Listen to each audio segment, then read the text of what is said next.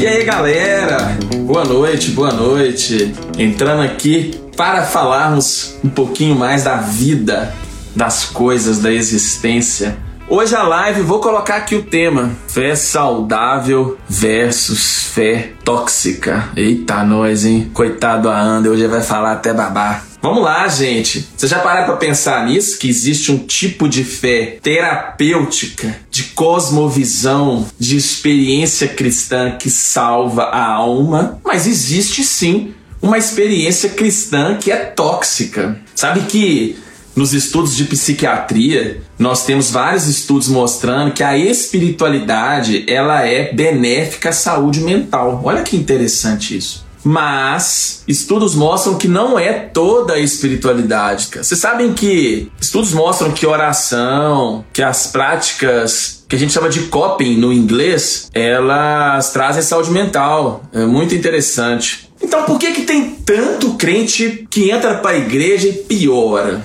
Por que que às vezes a gente converte, dá uma sensação que a vida emocional da gente piorou? Por que que às vezes a gente tem a sensação pô, parece que minha vida emocional piorou, fiquei crente, ficou uma bosta, né? Desculpa a palavra. Nós vamos ter um, uma palavra legal hoje, um bate-papo aqui com o Aender. O Aender é psicólogo, teólogo, sei lá mais o que que ele é. Quase um, um, um, poeta da gastronomia, que ele só posta comida gostosa. Então deixa eu colocar ele aqui. Fala aí, Aender. Boa noite, meu amigo. Boa noite. Tudo bem, Você cara? é um poeta da gastronomia, porque você posta uns lombos umas coisas, meu amigo.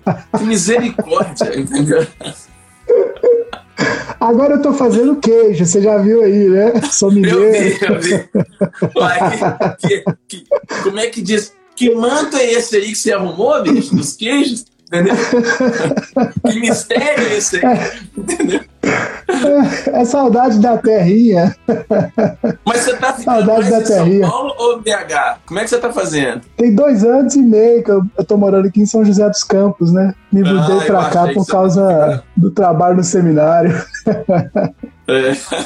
Ô, gente, ó, vou te apresentar aqui direito, ó, mas o Aender é psicólogo, existencialista, né, Aender? A sua base, assim, Isso. é mais existencial, né? O homem é Fenomenológico, maluco, fenomenológico ele resolveu ser existencial. capelão de um seminário, entendeu? Então, assim, depois você fala que quer ser um capelão de um seminário. Que é o, o, o Martin Buster, né? Da, da Buster, né? Isso. Lá da, de São José. Isso. É um- Só tem gente burra, tem o Aender, o Jonas Madureira, só esses caras fraquinhos, né? Entendeu? O Mas assim- Ferreira. O Franco Ferreira, nossa Deus do céu. A galera. Dá até vergonha. É, você fica só, você fica só olhando, né? Assim, você não fica fazendo outra coisa, né? E tal. Mas veja só, gente. Esse tema é um tema legal, sabe por quê? Você. Eu tava brincando aqui com o pessoal que às vezes a gente tem um paradoxo ainda. A, a psiquiatria, a ciência, quando ela faz estudos de espiritualidade e saúde mental, em geral, a espiritualidade é uma variável de melhora da saúde mental. Então é, é uma coisa interessante, porque estudos mostram que a espiritualidade ela previne mais o suicídio do que o emprego. A espiritualidade ela tem uma melhora de pacientes HIV internados, ela favorece alta de paciente com depressão, ela melhora a imunidade, ela confere um melhor prognóstico até mesmo em pacientes com esquizofrenia.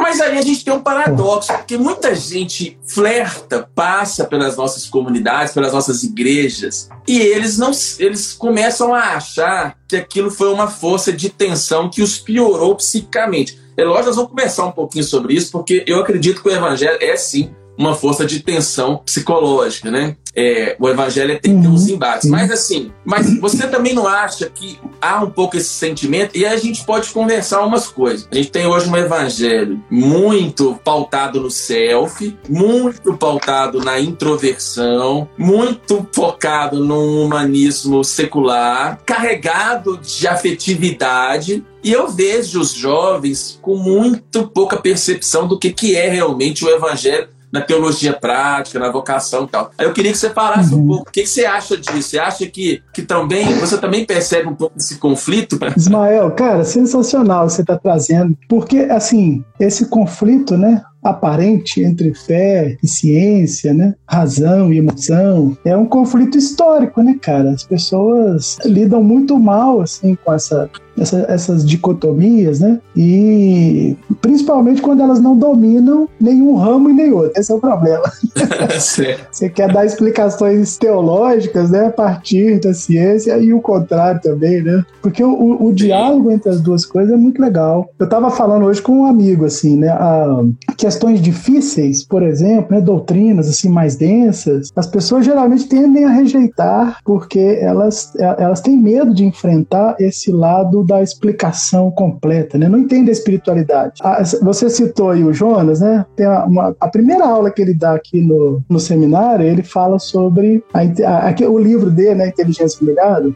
Ele fala como esse componente da fé né, ele tem tudo a ver com a nossa racionalidade. A espiritualidade é exatamente isso, essa junção, né, porque a fé faz com que essas coisas, né, que a gente, a, a gente, a gente entende mal a fé né? Fica parecendo que fé são só as coisas sobrenaturais. Mas a fé é, deveria ensinar a gente a olhar né? para as coisas naturais, né? Para as coisas simples, Sim. cara. A fé também tem a ver com as coisas simples. Você disse, desculpa é, te interromper. Eu, não, eu acho que você está certo. A fé a espiritualidade, a espiritualidade ela tem que alterar. A gente que é da, do campo da saúde mental, né? Mas a fé ela também cognitiva, né? Ela altera o é. pensamento, né? Ela tem que impregnar altera. a noção de pensamento do sujeito, né?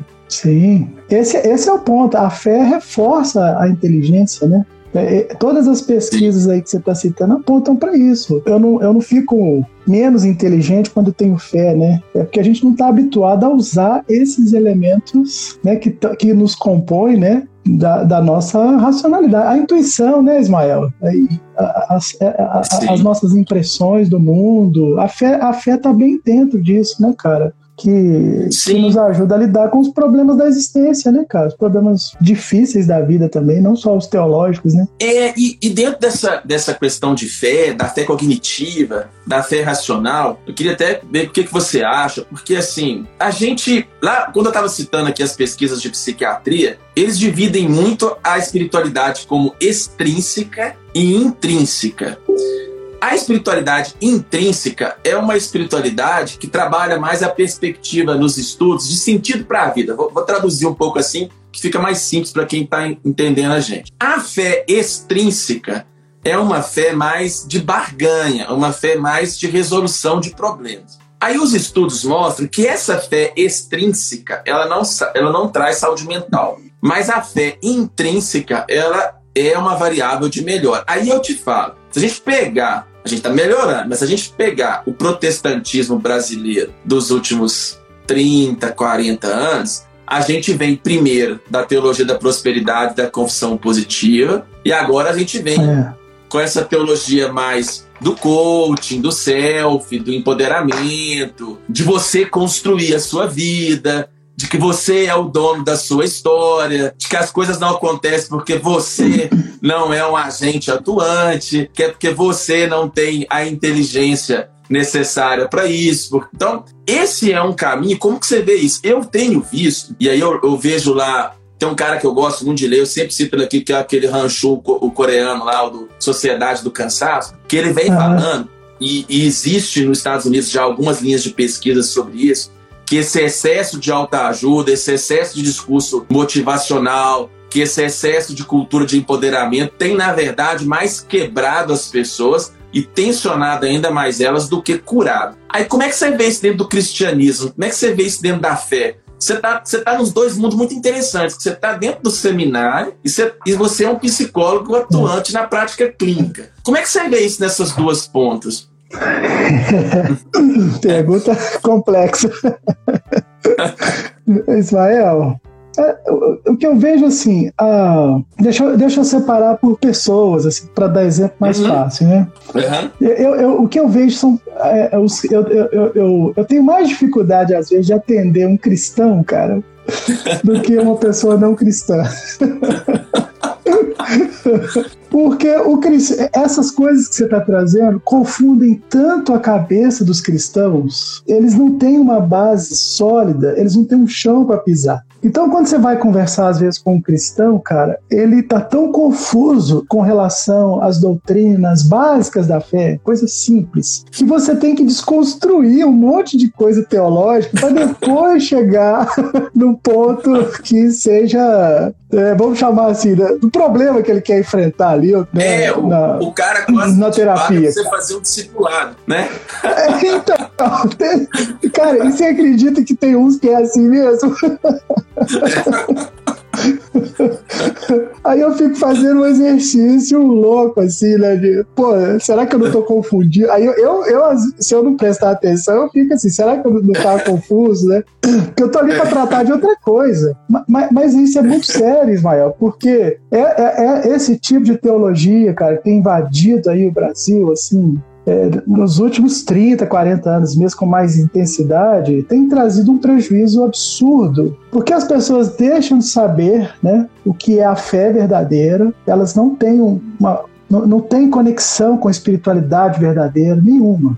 Né? É tudo essa barganha que você está falando. Você lida com Deus como se ele tivesse a seu serviço, né? Você dá ordens para Deus, né? Deus tem certas obrigações com você. Então, até que você tira isso né, dessa, do repertório da pessoa para trazer uma luz, cara, dá um trabalho assim, horroroso. É, tem hora que eu, eu, eu até prefiro atender quem não é cristão, que você já vai direto ao assunto e, e já, já, já, é mais eficiente, assim parece, né, cara? Porque eles não têm essas, essas confusões assim na cabeça, né? Mas é, é uma, é uma é. verdade, cara, e a gente que, que trabalha no seminário tem que, tem que estar atento a isso. O nosso trabalho aqui é bem isso né, de, de ajudar as pessoas a refletir sobre a fé genuinamente evangélica e dar é, esse chão para ela pisar, né, cara? Isso é muito importante. O cristão tem que entender a fé, tem que saber é, quais são, pelo menos, né, os pressupostos mais básicos da sua fé, porque isso, isso traz saúde mental. O evangelho, ele abre a cabeça das pessoas. Não tem Sim. dúvida nenhuma sobre é, isso. Também, eu acho que a gente tem um tipo de neurose é, o CPPC tinha uma palestra muitos anos atrás que falava isso, eu não sei se era o Cal, uma das pessoas que dava, que era neurose cristã induzida. que é muito disso que você estava colocando, né? Você pega um, um, um paciente que ele, ele tem uma insuficiência de caminhar nas questões práticas, porque ele ainda está vivendo no campo da espiritualidade aquela, aquele jogo aquela angústia paterna, a, aquela, aquela, aquele senso de aprovação, aquela barganha de tentar provar valor, que aquela, vamos colocar que a psicanálise chama lá de falta, né? É, é. Aquela busca do significante paterno, aquela busca existencialista a respeito do sentido da vida, e o cara tá vivendo dilemas que são a base da construção do pensamento da fé cristã e que o cristianismo já teria que ter resolvido para ele. Eu brinquei que às vezes a gente é pago é. para fazer discipulado, mas isso é uma coisa séria, porque às vezes a consulta é desconstruir que o sujeito ele é um ser emocional, que ele tem sentimentos, que é lícito ele experimentar certas dores, que Deus já fez uh, muitas coisas que ele luta por fazer, que ele não precisa de viver em constante é batalha isso. espiritual ou luta com o diabo para construir o caminho dele. Né? E, e, e assim, Uh, às vezes tirar essas coisas, aí eu queria que você falasse, porque eu percebo que às vezes isso é um mecanismo um pouco de fuga dentro dessa fé tóxica, dessa espiritualidade tóxica o cara, em vez dele voltar para uma construção, de, de, de, reconstruir a vida dele, de se posicionar, de ter uma autorresponsabilidade, ele leva para o campo do, do, religioso, porque isso às vezes é o hábito é. de muita gente. Não sei se você acha um pouco sobre isso, sabe? Às vezes no crente, o, o Carlos Drummond tem um, um, um poema né, que ele fala que o único assunto é Deus, o único não sei o que é Deus, e o resto é alucinação. Então, assim, às vezes o crente é isso, né? Então, a fé, às vezes tóxica, ela é um processo de alienação também, você não acha? De muita gente? Sem dúvida. Essa fé extrínseca, né, cara, que ela, ela, não, ela não te remete ao, ao que o, o que o evangelho faz, né? Eu gosto sempre de usar as palavras de Jesus, que é, é, é a verdade liberta, né? Jesus é essa verdade, cara, mas é a verdade que está nas coisas. A gente passa a ver o mundo de um jeito diferente. A sua relação com a vida, né? E, isso que você está dizendo é muito sério, porque tem, tem pessoas que, né, às vezes até se, se convertem mesmo, mas elas estão tão apegadas a conceitos errados que a religião passa a ser sufocante, é alienante mesmo. Nesse sentido, é verdade, as pessoas ficam alienadas, porque o, o que o evangelho tinha que fazer, Ismael, era abrir a realidade para ela. Ela passa a viver melhor, ela tem uma relação. É, eu acho que é isso que é o mais importante. Ela passa a ter uma relação melhor com a sua família, passa a tratar melhor sua esposa, seus filhos, passa a tratar melhor a, a comunidade. Ele serve a comunidade. Né? Então, parece que a, a, espiritualidade não tem a ver com isso, né? porque ele, essa espiritualidade restrita à igreja, né? você só é espiritual se você orar, se você se fizer o um milagre lá e tiver aquela campanha de oração de não sei quanto tempo. E, se, e, e, assim, se Deus não fizer também, né, o que você está pedindo ali, aí que o negócio fica mais tenso. Isso é adoecedor, cara. É adoecedor. Porque essa fé, ela produz duas coisas. Ou ela produz depressão, ou ela produz ansiedade. É. E veja só, se Deus não fez, é porque eu não fiz o suficiente. É porque eu não gerei é isso, isso dominou muita década de 90, naquela época do, do Quarta Dimensão, dos livros do Kenneth é. E tal, né? É a confissão positiva. Uhum. Então, isso entrou muito forte naquela ideia assim: Deus não faz porque você não está fazendo o suficiente, você não está determinando para ele, você não está gerando. O que, é. que, isso gera? Isso gera um cristão ansioso. Deus não fez é porque eu não estou fazendo muito. Então eu tenho que me sacrificar mais, eu, nós não estamos aqui falando de é. disciplina, isso é outra questão espirituais. Mas assim, é. o cara começa a entrar numa fadiga é angustiante. Exato. Porque assim, se Deus não fez porque eu sou incompetente, eu tenho que ser mais competente. Depois nós vamos falar um pouquinho da, da teologia aí, que aí eu acho. Aí eu tenho o outro extremo, que é o cara que não entra na neurose, mas aí ele entra na depressão. Deus não faz é. porque ele não me ama, Deus não faz porque ele tem filhos prediletos, o evangelho não funciona para mim, é. eu não sou digno de Deus, Deus parece que me escolheu no mundo para sofrer e tal. Então, o cara cai nesses dois extremos. Aí você vê é, não estamos falando aqui de ter uma teologia reformada ou pentecostal, mas assim, o sujeito não tem parâmetro, né? A gente estava falando aqui antes, e aí hoje eu falo que o capeta, ele só muda as palavras, mas a, a encrenca é a mesma, né? Então, assim, é, Paulo falava, uns buscam a Cristo por inveja. Hoje, o que acontece? Você vê aí, sabendo que esgotou, porque hoje você tem que ser muito juninho para cair na labra da galera do empoderamento financeiro, de que você tem que fazer uma campanha de oferta de sete dias, a galera já sacou que os caras são pilantra. O que se vende hoje é o bem-estar, cara. Você já reparou é. que hoje o grande foco não é mais capital financeiro direto. Ele até existe. Mas hoje o que se vende é a perspectiva de que você vai ser iluminado, de que você vai ter, vai destravar a sua mente, você vai desbloquear a sua história, códigos extraordinários para você vencer e tudo. E é. aí eu queria que você falasse, quando você vai para o Evangelho, o Evangelho é tudo, menos um tratado de reforço de potencialidades humanas. Você falou do livro do, do Jonas, aí é uma frase boa. O Evangelho é, acima de tudo, uma inteligência humilhada, né? Ele é um estado muito mais de anulação do self, do eu, do que um estado de empoderamento do eu. Então, eu acho, desconfio, porque Jesus disse: ó, vou dar o caminho da felicidade. Negue-se a si mesmo, é duro no campo de hoje em dia. Tome a sua é. cruz, é duro também. E siga-me, também é duro. Então, assim, a gente às vezes está se ferrando porque a gente não captou a mensagem. O que, que você acha disso, cara? Dessa cultura do empoderamento que está entrando hoje e tudo. Alguém colocou aqui a psicologia positiva, física quântica, PNL. Tudo tem coisa boa nisso aí, né? Mas está se tornando a nova teologia da prosperidade, né? É. Eu, eu, eu chamo isso, Ismael, de, de redução, cara. É um reducionismo. Porque todos esses campos, eles podem trazer alguma coisa boa, de fato. Não ah. tem. É, é, ah, ontem eu falei isso numa outra. É, tem, tem coisas boas ali. O próprio coach, né? Dependendo da área em que a pessoa tá, né? Se você ah. trabalhar na psicologia do esporte, por exemplo, é, se você trabalhar na área é, de recursos humanos, né? De RH, Sim, as pessoas precisam ser motivadas, organizacional. Se, se, se você tá, tá nessas áreas de gestão, você precisa ter isso. Mas qual é o limite, né, cara? Eu acho que toda, tudo que promete felicidade sem esforço, sem uma implicação real com aquilo, cara, é mentira, é falso. Esse é o problema, né? Tanto da teologia quanto das propostas terapêuticas aí. É, eles, é uma promessa de totalidade, né, cara? Tipo assim, faça isso, sete passos para você ser feliz o resto é. da vida. né?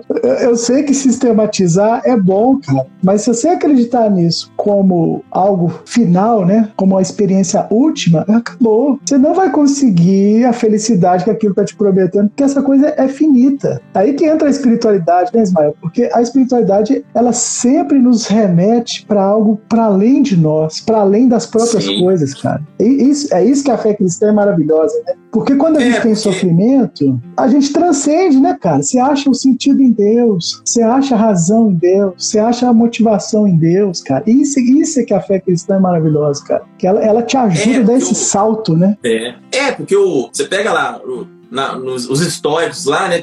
você vai se encontrar olhando para dentro de você. E é o resumo da nossa era, né? você tem que olhar para dentro, é. você tem que conhecer você, você tem que olhar para o seu eu interior, você tem que. É, é muito introjeção. Mas a fé cristã, ela é uma extroversão, né? Você se acha é. olhando para Deus, você se conhece Isso, conhecendo Deus, né? É o Santo Agostinho, né? Você vai conhecer. Santo Agostinho, eu lembrei dele na hora. É. que talvez seja o, o, cara que travou essa batalha, né? Porque é impossível o cristão, o homem dentro da questão cristã, é impossível conhecer a si mesmo pela autoanálise. É impossível ele conhecer a si mesmo pela introspecção, não é isso? Exatamente, cara. Porque esse, esse, essa nossa dualidade, não é um dualismo, é uma dualidade, né? Uhum. Tem aspectos em nós que nós herdamos de, de Deus, cara. A gente é a imagem e semelhança de Deus. Então tem coisas que eu não não sei sobre mim. Eu li uma pesquisa recentemente, Ismael, que a, a humanidade sabe mais sobre as galáxias do que sobre o cérebro humano, cara. Você sabe disso, é da área. né? Isso, isso é impressionante, cara. Isso é impressionante, porque quanto mais a gente desvenda essa, essa caixa misteriosa aqui, mais a gente percebe que não sabe, cara. Mas a experiência, né? Essa experiência dividida às vezes, né? Eu, eu, eu, dou conta, eu não dou conta, eu faço, eu não faço, né? Eu, eu, eu sigo esse caminho, eu não sigo. É, a decisão, né? Pensa em, em decidir coisas. É, o, o tem uma frase assim, né? Toda vez que você decide, mil outras possibilidades se fecham. o Vitor Franco tem essa, essa, essa metáfora que eu acho sensacional. Toda decisão te lança num, num mundo. Você vai ter que tomar aquele caminho, você está largando outros milhões lá, com outras possibilidades. Isso para nós, na fé cristã, ela nos ajuda a organizar. Nesse ponto eu acho sensacional. A gente tem que dizer, Ismael, quando a gente está consciente de Deus, toda decisão que é tomada, ela é tomada em Deus. Eu me conheço em Deus. Eu sei quem Deus é para mim. E eu sei que se a decisão. É, é isso que é o diferencial, na minha opinião. Eu sei que se eu tomar a decisão e ela não tiver o fim que eu planejei, né, eu creio na providência. Mas mais do que isso, cara, eu, eu creio também que Deus vai dar o recurso para eu passar por aquele sofrimento. É o Salmo 23, né? Quando passar pelo Sim. vale da sombra da morte, não tema, eu vou estar lá com você. E o Vale da Sombra da Morte aparece para nós de vez em quando, vai né? Passar. Vai passar. é, então é, é, é, isso. Eu lembrei da. Eu até postei um tempo atrás uma frase do Tozer, o A.W. Tozer, ele, um teólogo, né? Ele, uhum. ele fala que Deus não se curvou a nossa pressa nervosa e nem ceder, eu acho, aos planos da nossa era imediatista. O homem que quer conhecer Deus deve lhe dedicar muito tempo. Então, assim, é interessante que se você vai para neurociências, toda a reorganização de arquitetura neural por psicoterapia ou até por medicação, por isso que antidepressivo demora quatro semanas para funcionar. É. É, esses processos de remodelagem, eles custam um tempo muito longo. Então, eu concordo com você que a coisa já começa errada quando você tem qualquer promessa cristã de resultado muito rápido, né? Não tirando as manifestações já genuinamente do espírito, a coisa começa a piorar. E aí, Anne, o que, que eu tenho achado? Aí eu queria que você falasse também, eu vou te apertar aqui hoje.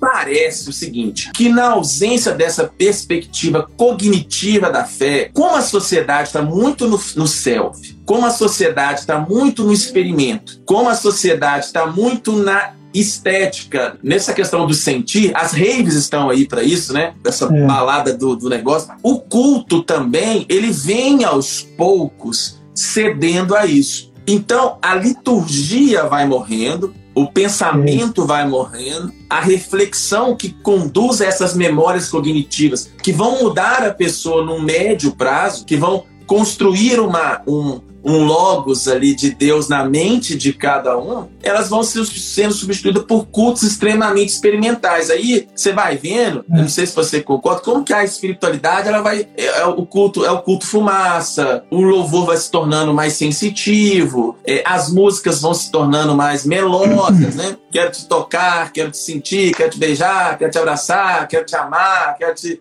né? É, não é mais a glória, a eternidade, é, o porvir. Você vai ver assim, por mais que a gente entenda que a linguagem e a cultura evolui, é, parece que a gente vai também transformando a estrutura cristã numa central de entretenimento para as pessoas satisfazerem esse self, né? E aí é uma coisa engraçada, porque como as pessoas têm que ser agradadas, como as pessoas têm que sentir o bem-estar, porque esse é o propósito que elas vão à igreja, é. elas não vão à igreja para glorificar a Deus, elas vão à igreja para serem agradadas, tanto que a definição do culto hoje é como foi o culto? O culto foi bom, o culto foi gostoso, o culto foi tremendo, o culto foi sentir muito bem, nossa, né? né? Aí o que acontece? Você evita na temática da espiritualidade certos pontos que meio que confrontam esse mundo, esse homem, esse homem pós-moderno aí, na sua busca de alimentar o ego e ao eu a qualquer custo. E aí você está dentro do seminário. Aí eu vou te fazer uma pergunta: você não acha que, que a gente está cedendo muito também nisso, cara? Quem está do outro lado, a liderança, o cara entra num dilema que ele começa também a ceder essas tentações da transformação do culto para um, um processo meio desses reforços. O que, que você vê isso dentro aí? Eu sei que no seminário o cara está querendo aprender trem diferente, mas você não acha que, que a gente está meio contaminado um pouco por isso demais, não? Entendeu? Sim, é, esse, é, esse é um assunto ah, novo, né? Sobre. Só contar uma coisa aqui antes de você falar, rapidinho. Ah, Alguém me perguntou esses ah, dias de protestantes que estão voltando para a igreja católica. Aí eu fiquei sim. pensando nesse trem. Foi o Pedro Dutti que postou uma coisa sobre isso. Eu fiquei pensando, pensando, pensando, pensando, pensando, pensando, pensando. E a conclusão que eu cheguei é que isso talvez seja uma sede de liturgia, entendeu? Então eu queria que você falasse um pouquinho sobre isso. É, é o que eu ia dizer. Eu, eu ia dizer que o assunto é longo por causa disso. Primeiro, né? Essa sede talvez de dialogar com a cultura, você acaba sendo tragado pela cultura. Esse é um problema. Porque muitas pessoas, elas vão justificar essa, eles chamam de contextualização, né, que acaba não sendo uma contextualização, que é algo muito diferente, é, elas são tragadas pela cultura. Então, esse, esse eu acho que seria o primeiro ponto, assim, de ter cuidado, pensando aí num, num pastor, num seminarista, né, que tem aquela pegada pragmática, eu tenho que encher a igreja de pessoas, então vamos fazer para atrair. Tem alguma coisa errada na contextualização quando a cultura começa a suplantar os elementos da própria espiritualidade. Quando, quando você, antes de você falar aí, né, é, esse finalzinho, a, a, a primeira coisa que me veio na cabeça, cara, é liturgia. Ismael, liturgia é a coisa mais espiritual que tem, cara, e, e intelectual também. Eu vou te dizer por quê. Se você pensar em termos, você estava dizendo de passado, futuro, né? E, e, e, se a gente, em algum sentido, pensar as doenças, as psicopatologias, é um problema de conexão com o tempo, cara. A depressão, a pessoa fica parada no, no passado. né? Ela trava no passado.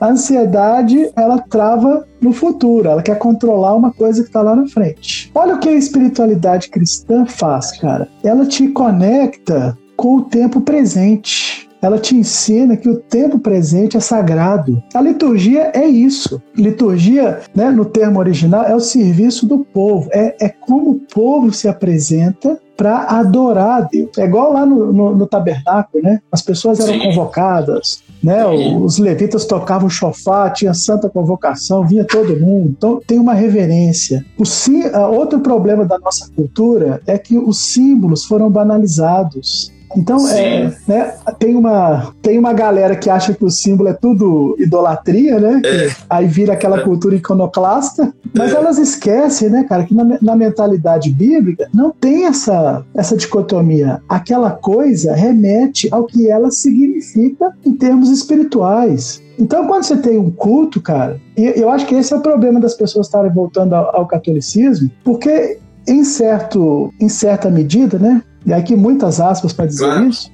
Claro. Exi existe um elemento litúrgico que ele é atraente, ele é bonito, cara. Ele Sim. faz você sentir que a espiritualidade, né, aqueles símbolos remetem a alguma coisa espiritual. Então, assim, infelizmente, até igrejas, alguns séculos aí depois da reforma, dois séculos, é, as igrejas foram perdendo, né? As igrejas históricas hoje elas perderam essa conexão com a, a simbologia das coisas e o significado delas como uma unidade. Então isso empobreceu os cultos, né? Aí, no que empobrece, esse é o problema, eu acho. Empobrece a, a beleza e o sentido das coisas. É natural que o ser humano queira colocar algo no lugar. Aí, o que, que ele faz? Ele coloca o é. holofote, pastor descendo de bug jump, essas porcariadas todas, né?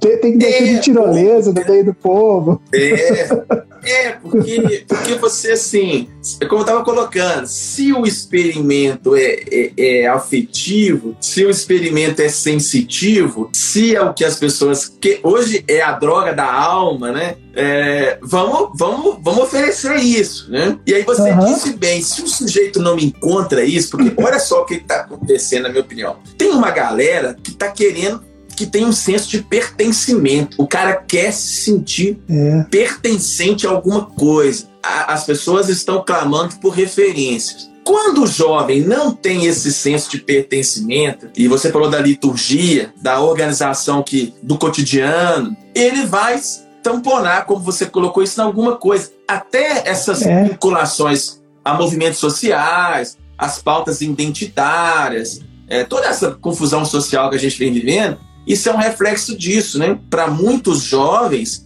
identificar-se com o feminismo, com o racismo, com qualquer outra coisa, Sim. não tem nada de errado nisso, mas para muitos jovens está se tornando uma religião, porque isso vem trazendo essa sensação de pertencimento. E isso é um problema para a igreja, porque veja só, o moleque não não se identifica como referências ali dentro do campo da espiritualidade, mas aí ele passa a ter essa sensação de pertencimento lá fora, né? E é, e é. é muito doido, porque a gente vem fazendo o um movimento oposto. A gente pensa assim: se a molecada quer festa, vamos dar festa para eles. Entendeu? Mas tem alguma coisa errada nisso, cara. Entendeu? Tá errado. Né? Tá errado. É. E tá errado, cara. É, é, esse empobrecimento da, da espiritualidade genuinamente conectada, né? Eu, eu penso espiritualidade assim, Ismael. É, Deus ele é imanência e transcendência, é. né? Isso a gente precisa encontrar num culto, cara. Sim. Deus emana das coisas, mas ele, ele não é as coisas, né? Senão isso seria um panteísmo. Mas as coisas sim. apontam para ele, né? As coisas apontam para ele, as coisas. Cara, não tem. Pensa, pensa na ceia, né? Vamos falar de um sacramento, você tem uma ideia. Sim, sim. Cara, sacramento, sacramento é a coisa mais linda. Se você, se você pensar só na ceia do Senhor, cara, é, eu gosto muito quando o, o, Calvino ele traz aquela noção de união mística, né, cara? Sim. Aquilo ali, Ismael, é, é o centro da experiência cristã. É como se é um buraco negro, assim, né? O tempo é tragado por ele. Parece que presente suga, né? Aquele momento, ele é tão sagrado que o passado e o futuro se unem assim no lugar só, cara. Porque aquilo aquele pedaço de pão e aquele vinho é a experiência de você estar conectado com Cristo, você está comendo de Jesus. Não é Jesus, mas você está comendo de Sim. Jesus, entendeu? É um negócio muito doido, né? Porque você, você, você junta, cara, tudo que existe no real, né? Na, ali é o pão e o vinho. Mas o que significa, né? Para onde aquilo me lança, cara? Pô, aquilo me lança para uma experiência de estar tá sendo alimentado por Cristo. Quando as pessoas perdem isso, Ismael, elas, elas simplesmente perderam todo o senso de espiritualidade. Elas, elas não sabem mais o que estão fazendo na igreja, né? Você está ali para passar tempo, para se divertir, achar felicidade. E é por isso que é. sofrem. o, o sofrimento vem exatamente disso, né? Porque você se ilude com a experiência cristã, a experiência religiosa, achando que ela é suficiente né? É o ato que é suficiente, mas não é o ato, né? É a potência daquele negócio, para usar um termo tomista aí, né? É, é, o que aquilo faz, cara. É, é aquilo tá carregado de sentido, aquilo ali tá carregado de espiritualidade. De alguma maneira Deus está ali, mas aquilo não é Deus. Então, quando essas coisas se unem, a minha cabeça ela, ela, ela entende o lugar dela, né, cara? Pô, é isso, isso, isso é fé, isso é espiritualidade. Não elimina a racionalidade, mas também não elimina esse lado da, experi da experiência mística, né? Da experiência sagrada, né? Que, que, é, que é tão importante para nós, cara. E, e, é saudável, né? Claro. É, claro. Eu acho que é, é a coisa é, que mais acalma a alma de uma pessoa. É, porque essa transcendência tem que vir de um fundamento que vai glorificar a Deus. A ênfase é. final é a, a glorificar. Porque o. Agora eu não sei se acho que é o Philip Riffelt. Ele fala, tem uma frase que ele fala que o homem religioso ele queria ser salvo, mas o homem de hoje quer ser agradado, né?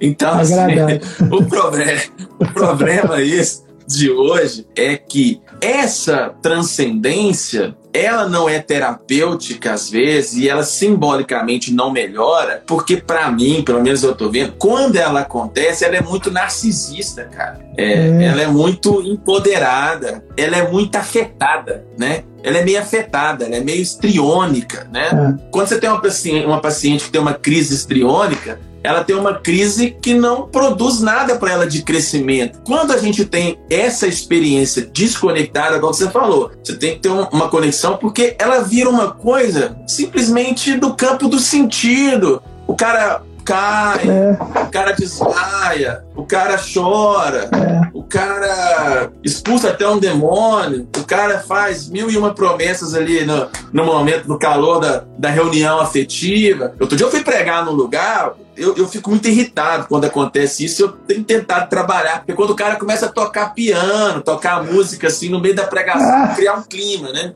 Nada contra, eu sei que é. música é uma coisa muito bonita. Mas às vezes o cara quer criar um clima e tal, aí eu fico naquele negócio, cara. Tal. Então, assim, tudo que é muito afetado, essa, a, essa espiritualidade, eu vejo isso muito como um sintoma. E aí eu vou te perguntar uma coisa, eu vou te falar que eu percebo. O cara que tá doente emocionalmente, ele é mais vulnerável a essas coisas. Já, já reparou isso? O sujeito que tá Sim. descompensado, que ele já vem de antes da conversão, com essa relação meio narcisista, meio afetada, ele entra na fé, aí é aquele cara que ele tem um impacto com a espiritualidade agudo. Todo mundo fala assim: esse cara converteu mesmo, que ele chora, ele ora, entre aspas, ele se quebranta hum. e tudo. Mas aí na hora que você vê no médio prazo um desenvolvimento da vida cristã, ele não tem uma fé que vai mudar as cognições dele e aquilo não afeta a percepção dele de realidade e o relacionamento com Deus, com as pessoas, com a família, com tudo aquilo não muda a essência, a estrutura dele. Então, é. eu postei um texto hoje, que é aquele texto que Jesus curou o cego, né? Jesus vai lá e passa o negócio dele lá, aí o que, que, você vê? Aí o cara fala, ah, eu vejo um trem meio como árvore. Jesus, não, eu não quero, vamos lá de novo. Jesus lá, Aí o cara, não, agora eu tô vendo pessoas, é. né? A, a, a gente tá deixando o povo ver árvore, né? A gente, a gente tá, é, às vezes, ah, e para mim isso é uma evidência da conversão, né? A gente tá tornando, às vezes, com esse, com o misticismo também, desconectado da doutrina, tornando uma galera é. como lá fora, né, cara? É, é engraçado ainda que as experiências de culto, se você fizer um estudo de neuroimagem, tipo um PET, você vai ver experiências de culto extremamente semelhantes no cérebro a experiências de uma rave. Não dá para avaliar um culto cristão apenas por esse aspecto afetivo e emocional. Isso é um perigo muito grande, cara. Por isso que a gente precisa dessas coisas que trazem uma ordem, uma organização que, que trazem uma espiritualidade é, é. prática, doutrinária, para que a gente possa renovar realmente a mente e é. viver coisas novas, né? É, é, é, o que a liturgia que a gente estava falando faz, né, Ismael? A, a, a, liturgia é uma ordem do tempo, cara. Você consegue organizar o tempo, você consegue se organizar no tempo. Então, o, o que isso que você está falando é, muito sério, porque as pessoas é, elas buscam a experiência, né? Esse experiencialismo, essa coisa da rave é muito isso, né? Você quer ter uma experiência cada vez mais intensa.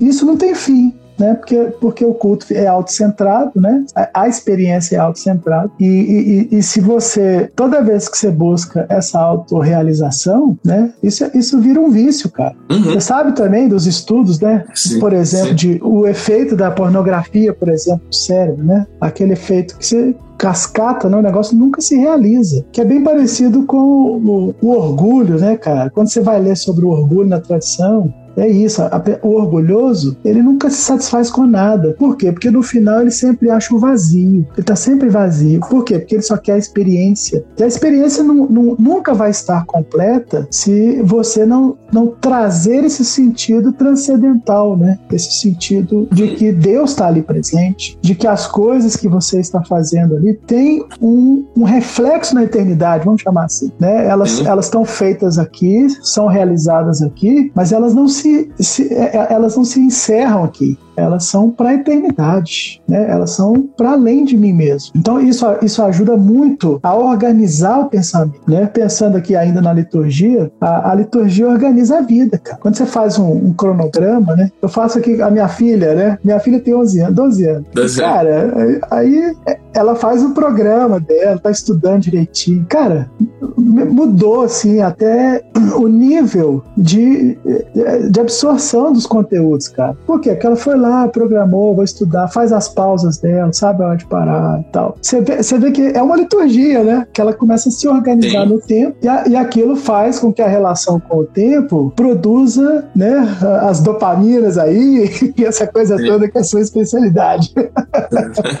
né? Que dá tanto prazer quanto, porque quando você realiza, né, para trazer para o meu lado agora mais existencial, né, quando você realiza, o, o sentido não é um pensamento, cara, o sentido não é uma meta atingir, o sentido é a realização. Quando você planeja, né, você se organiza e realiza, o sentido está na realização. Então você precisa realizar para você se sentir realizado, porque senão você não vai conseguir. Só a experiência vai virar um vício. A experiência Sim. vira só aquele querer mais, né, que torna a pessoa autocentrada. Ela quer buscar a experiência a todo custo, mas ela não, aquilo não, não, tem aplicação, aquilo não faz sentido porque ela não realiza nada, cara, né? É por isso que a fé cristã, ela, ela, é, ela é feita de fé e de obras, né? O cristianismo é lindo por causa disso, porque não, não tem dicotomia, né? Você tem fé, então me mostra as suas obras. Olha que legal, né? A fé Sim. sem obras é morta. Olha que doido isso, cara. É totalmente é. cristão, né? Você tem que realizar.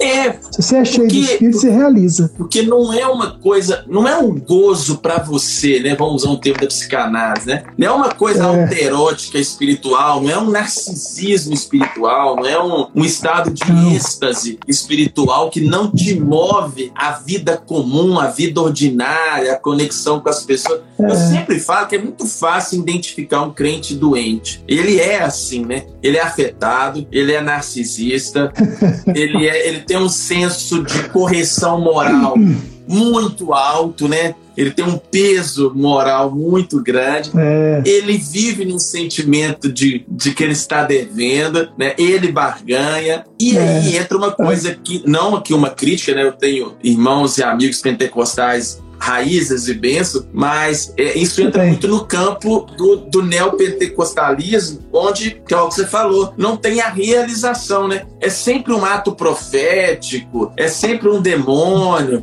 é sempre uma macumba que fizeram, é, é sempre alguma coisa, mas nunca tem uma postura ativa de colocar a espiritualidade no, no ordinário, nas coisas comuns da, da Aham. vida, de impregnar as É, relações é. é, com as pessoas. Então, assim, aí você começa a perceber que a fé que não transforma para a vida prática, ela, ela, tá, ela tá estragada. É. Ela, ela tem alguma coisa Tá estragada. legal.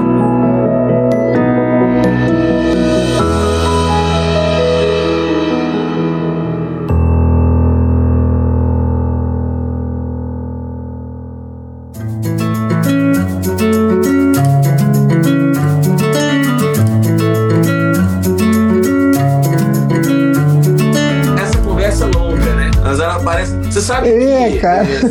É porque na- no existencialismo que você estava colocando, o existencialismo trabalha muito com a ideia de sofrimento, né? Qu- Qual que é o paralelo da, da psicologia existencial e como o cristianismo vê a questão do sofrimento? Então, assim, dentro dos existencialistas, eu tenho as minhas preferências, né? Eu gosto dos existencialistas cristãos, que eu gosto do. Kierkegaard, Gabriel Marcel e a Edi- a Edith né, Stein, que é é uma judia, né? O próprio Russell. Russell era, era luterano, né, cara? Então, assim, né, embora ele, ele tá no campo da ciência, mas ele é de raiz luterano e tal. Então eu, eu tenho as minhas preferências. Mas assim, de modo geral, o existencialismo pós-guerra, né? Do Sartre, do Nietzsche, do Heidegger. O Heidegger, por exemplo, tem uma ideia interessante, que o ser humano ele não tem uma angústia, ele é uma angústia. Então isso é constituir, constitutivo né, da natureza humana. Eu concordo em parte. O problema é como a, a sua fé te faz ver o sofrimento. Que, por exemplo, Ismael, se você olhar para o sofrimento como um redentor, você tem que sofrer para para ser redimido, isso vai contra a fé cristã. Se, se o cristão olha para o sofrimento como negando o sofrimento, né, como a maioria das pessoas fazem, isso também não tem a ver com a fé cristã. É, aí eu acho que vai fechar assim bem com o que a gente está trazendo aqui desde o início. É, o sofrimento na fé cristã, ele é parte daquilo que é proposto pela realidade, cara. Se, se você olhar para a história, nenhum os cristãos, os mártires, eles olhavam para o sofrimento, então eles falavam para o sofrimento, olha, eles não precisam negar o sofrimento, eles choram, né? Se você ler o Salmo, você vai ver isso. Tem os salmos de lamento, né? Ele olha para o sofrimento e chora. Sim. Ele lamenta, ele questiona a Deus, né? Que muitos cristãos não têm coragem de fazer, né? Senhor, até quando? Sim. Afasta de mim, É. né? O lamento. Ali É, que é muito bíblico, é algo né? que beira, é muito bíblico. Então, o cristão olha para o sofrimento como algo que lhe é dado, cara. Então, se você olha para o sofrimento como algo dado, né? Que você pode achar sentido também no sofrimento, aí é é por isso que eu gosto de alguns existencialistas, né? Porque o sentido e a fé cristã a gente ajuda muito nisso. Eu não nego o sofrimento, né? Eu não sublimo o sofrimento, né? Trocando ele por outro pensamento, esquecendo. Não, não faço isso. Mas eu também não gosto do sofrimento. É, Ismael, é só a fé cristã que sabe conviver com paradoxos. Porque ao mesmo tempo que eu sofro, eu sei que esse sofrimento, como diz o apóstolo Paulo, né, cara? Todo sofrimento dessa vida, né, lá em Romanos 5, né? Sofrimento, as tribulações. Cara, Não isso pode. tudo comparado à, à, à glória futura Glória. é nada, mano. É nada.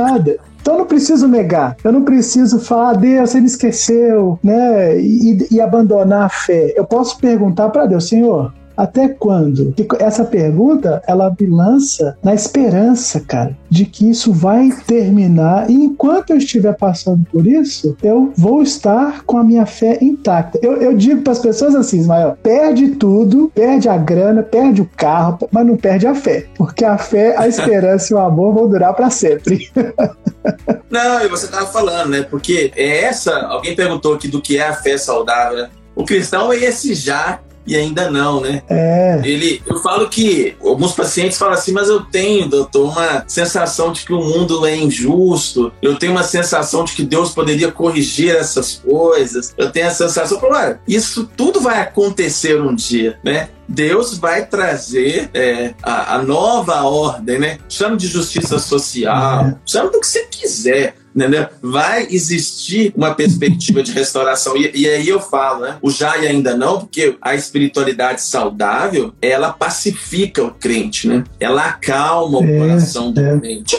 Quando você falou de Paulo, ela a, a, e aí eu falo uma coisa que, que a gente busca. Hoje eu postei lá um texto do C.S. Lewis que ele fala o seguinte: que Deus no tempo de paz e bonança, ele dá uma sussurrada para a gente escutar ele. Ele está falando. É. Aí a gente não escuta, aí ele aumenta o volume. E a forma que Deus usa para aumentar o volume da voz dele, tornar-se audível, é por meio é. do sofrimento, né? Então, assim, o, o, sofrimento é uma perspectiva, eu não sei agora quem que foi o teólogo, que disse que é, é meio improvável, não sei se é essa do Tozer também, que é muito improvável que Deus use muito um homem que não tenha sofrido bastante, entendeu? É o cara fala uma frase assim, é. que é forte, né?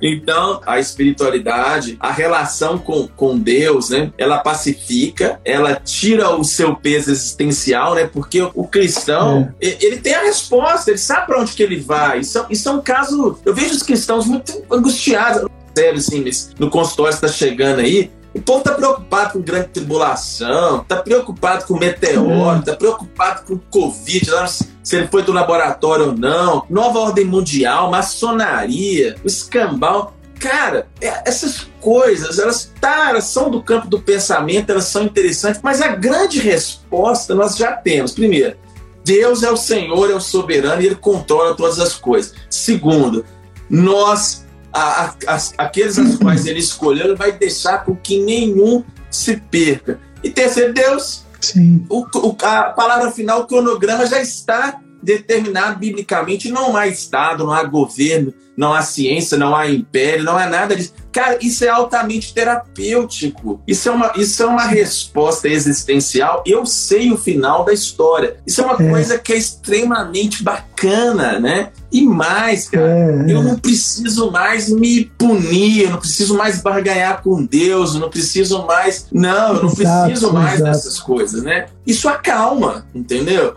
Então, eu, eu acho Sim. que, a, a, voltando lá ao início da nossa live, né, a distorção. E aí eu falo que não precisa ser reformado, não precisa ser é, cristão reformado. Qualquer cristão que, que não crê numa espiritualidade que onde Deus é o centro, onde Deus é glorificado, onde Ele é Senhor de todas as coisas e onde o propósito da minha existência não é ser feliz, mas é glorificá-lo, cara, se o cara não compreende isso, ele vai caminhar mal aqui. É ele vai caminhar mal, entendeu? Sim, porque de, de Deus não procede o mal, cara. O mal, é. o mal é uma contingência. Até o mal tá a serviço de Deus, né, cara? Então a gente tem que aprender a olhar para Cristo, olhar para o Evangelho. Porque tudo tá a serviço, até o mal, até o sofrimento tá a serviço. É. E aí é o que Jesus, como a gente estava colocando antes, né? O caminho é negue-se a si mesmo, não é o empoderamento do self, é. né? É essa cultura não. doida, essa coisa da é. potencialidade é. humana, essa coisa da autoajuda potencializada por essa cultura do, da performance, do sucesso, uh, é. do empoderamento. Isso é contrário ao propósito da criação, é contrário ao propósito Sim. que Deus nos fez. Isso é, isso é adoecedor. Eu tô vendo a galera pirando por isso, cara. Falta uma percepção básica de como que é o conhecimento das coisas, né? De como que é o conhecimento da vida.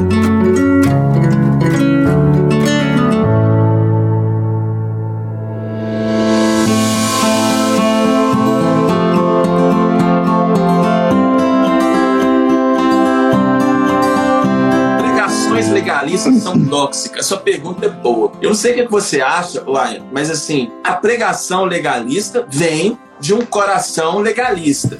E um coração legalista é um coração doente. Por exemplo, líderes obsessivos, eh, líderes com neuroses não tratadas, líderes, é, eles tendem a ter pregações mais, mais é, legalistas. Às vezes, isso é uma coisa louca. Às vezes, o conteúdo que o cara ensina no púlpito reflete muito de como está a saúde mental dele. Você não há um líder doente, né? É, um, é uma bomba, né? É uma porcaria para uma comunidade, né? Sim. Pensando não só no legalismo, né, cara? Pensando em coisas até os líderes não se cuidam. É, é, a gente tem Sim. visto aí tanto pastor sofrendo pastor. suicídio, burnout, né, pastores em depressão, cara. Então essa essa a gente está vivendo um tempo muito difícil, Ismael, né? Porque assim, muitas vezes essa, esse tipo de pregação mais legalista é reflexo inclusive desse adoecimento psíquico, né? A pessoa reflete Sim. uma parte do seu sofrimento, então ele acha que você tem que pregar para as pessoas, para machucar as pessoas, né? Isso não é bíblico, né? Eu, eu costumo dizer o seguinte, mano, a, a palavra é tão poderosa que ela não precisa de pregador. A palavra só de ser lida, é só ler lá o, quando Esdras trouxe o povo para aquele, ele só leu a palavra. Todo mundo ficou cheio do espírito, né? Não precisa de pregador. Mas Deus nos dá essa esse privilégio, né, cara, de pregar a palavra e de expor a palavra. Então, assim, o que Paulo diz, né, a palavra ela exorta, mas ela consola, ela ensina, né, ela, ela é pacificadora. Então, esse, esse é o risco de você estar doente, né? No, no caso de um legalismo, porque você vai querer submeter a palavra à sua condição psicológica, ao seu momento existencial. Todo pregador tem que ele tem que estar diante de Deus, obviamente, em oração, cara, mas ele tem que estar bem, porque senão isso vai refletir, né? Essas palavras também que só machucam, né? Que só ofendem, né? Aí você pega um texto é, em que Jesus está ali com seus discípulos, cuidando deles, aí você introduz ali elementos que estão fora do texto. Você já, você já errou. Você não pregou o texto, né? Você pregou o que está na sua cabeça, né? O seu, seu desejo de transformar aquela experiência de Jesus com os discípulos ali com, como algo terrível, né? E isso é ruim, mas sabe por quê? Porque o legalista, ele também produz crente legalista. Ele vai é. fazer com que as pessoas tenham uma, uma noção errada sobre Deus, né? Por, por que, que muita gente enxerga Deus como um pai carrasco, um pai ruim. Tá, Deus é, igual os Zeus, né, da mitologia grega, fica lá em cima das nuvens jogando raio na, na, cabeça das pessoas. Deus não é assim, cara, né? Deus é amoroso, bondoso, né? Nos deu a graça e, e ele demonstra isso diariamente para nós, né, cara? É, e os seus discípulos, nós temos que melhorar. Paulo usa, para mim, uma das, das, coisas mais lindas que é o perfume, né? A analogia com o perfume. É. A gente tem que perfumar. Né? A gente, quando pega uma pessoa cheirosa, a gente gosta, né, de estar perto, porque pessoa cheirosa, que coisa gostosa, né? O crente tem que ser é. cheiroso, né? É, ele tem que ter um perfume de Cristo. Ele... tem que exalar esse perfume, cara. Tem que exalar. Então, é, a comunidade que se sustenta no medo, alguém falou sobre abuso espiritual, isso é uma outra live, né? Mas a comunidade que se sustenta no medo, no terror, no misticismo, na batalha espiritual vendida, ela é uma fábrica de malucos, né? Ela é uma fábrica Sim. de pessoas doentes. E é incrível porque quem é saudável emocionalmente não fica numa comunidade doente. Pessoa que está bem estruturada, ela saca, ela saca é. o negócio. Aí aí ela Exato. vaza. Normalmente o pastor doente ele vai filtrando as pessoas que querem ser controladas. Você já reparou, cara? Tem aquele, aquele, aquele estilo de personalidade, o abusador ele acha a vítima ideal para ser abusado. Isso acontece até em outras questões de abuso e tudo. Então, assim, aí vai ficar naquela estrutura que o cara é doente, comandando a nau das pessoas que querem ser manipuladas, é. controladas, porque é tanta doença que a pessoa é incapaz de pensar por si mesma. Aí ela sim, tem um líder sim. meio que controla a existência dela. É, é o verdadeiro ídolo, né? É o santo que vai fazer a transposição entre ela e Deus, né? É. Vira uma coisa meio doentia, né? Eu falo, como que é importante saúde mental, né? Um dia alguém me perguntou assim se, se a gente tem que pregar para ser bênção. Eu falei, não. Se a gente profissional trazer ordem no caos emocional, a gente está aproximando a pessoa de Deus, cara. Porque você Sim. é um psicólogo. Sim. Você precisa de pregar, falar nada de Deus. Meu consultório vai lá, gente, tudo é jeito. Mas se você organiza a pessoa psicicamente, ela tá mais perto de entender as coisas, cara. Entendeu? Sem dúvida. É, Sem é dúvida. um fato, né? Então, Sem é, dúvida nenhuma. a gente tem, tem, a gente tem que trabalhar. É, e aí, gente, é o, é o caminho, né? Não sei como é que tá a vida. Eu queria que você sugerisse um livro ainda pra galera ler. Que livro que você sugere aí pra gente terminar a live? Cara, eu pensei nisso, separei um aqui, ó. Tem a ver com o nosso. Ah. Fala aí. Do Schaefer? A verdadeira espiritualidade do Schaefer, cara. Esse precisa ler. Tem um capítulo aqui, Ismael, que ajuda muito, cara. lá no finalzinho já do livro, o Schaefer vai falar, é, o, o título do capítulo é assim: Cura substancial para os problemas psicológicos. e ele vai tratar uma parte do que a gente falou aqui, cara. Vai falar do medo, vai falar da insegurança, vai falar da finitude, da morte, né? Vai falar da, desses problemas existenciais, né? Claro que ele não faz isso aqui no análise psicológica, mas ele aponta uns caminhos muito interessantes dentro disso que a gente está conversando aqui para para que a gente amadureça e aprenda a ter uma vida de sabedoria. Eu acho que esse é o grande segredo. Quando a gente sabe conectar né, as verdades evangélicas com o que Deus nos dá né, para viver na nossa profissão, na nossa realidade, a gente aprende a lidar com sabedoria. Né? Eu acho que esse, esse livro eu recomendo muito por causa disso, porque ele faz essa conexão. Né? A gente não precisa ter medo né, de, de enfrentar os dilemas da vida, mas a gente tem que saber também que precisa dessa ajuda divina, cara, para organizar, igual você acabou de dizer, né? Um, um líder emocionalmente saudável, cara, ele vai abençoar a comunidade, né? Um profissional emocionalmente saudável, ele vai produzir mais, né? Ele vai ser mais, ele vai, vai trabalhar com satisfação, cara sabe? É porque a vida passa a ter outro sentido, não tenha dúvida. Eu, eu recomendo esse livro aqui muito, pra, Repete muito. aí, do Schaefer, qual que é o nome a, do livro mesmo? Verdade, a Verdadeira Espiritualidade, Francis Schaefer. Ah. Esse aqui é da editora é, Cultura Cristã. O pessoal é, tá eu vendo vou, aí, ó. Aqui, a Cultura Cristã, né? A Cultura é. Cristã, vocês compram na internet. Vou sugerir dois aqui, ó. Um dos livros, pra mim, é um, um dos livros que mais impactou minha vida cristã, é o do Dallas Willard, que é o A Conspiração ah. Pra mim é um livro extraordinário. É, sensacional. sobre o a questão, o, a questão do coração. Cara, é um livraço. Pessoal que gosta de espiritualidade tem que ler o Dallas. É, Ele é sensacional. é um livro legal. E eu acho que esse livro, eu não sei se está tá disponível para comprar, que ele parece que a Mundo Cristão tinha tirado, mas ele tem um outro livro que está disponível, que é a Renovação do Coração, que eu acho que não está aqui, está lá no consultório, mas é um livro muito legal, muito legal, que, que é do Dallas também, que chama A Renovação do Coração coração. Então eu vou ficar com a indicação ele é genial. Dois, e que eu acho que ele é um cara que ele descreve com abordagem prática. Então é isso, gente. Deus abençoe. Manda um abraço pra galera. Sim. Que dia que você vem em BH trazer um queijo pra mim, entendeu? Cara, eu, a gente vai se encontrar no final do ano aí. Eu vou ao BH no final do ano, rever a família. Quero te ver aí, mano. Nós vamos te ligar pra gente encontrar. Beleza. E aí, gente, quem quiser encomendar um queijo, entra no perfil da Renda. Você virou queijeiro.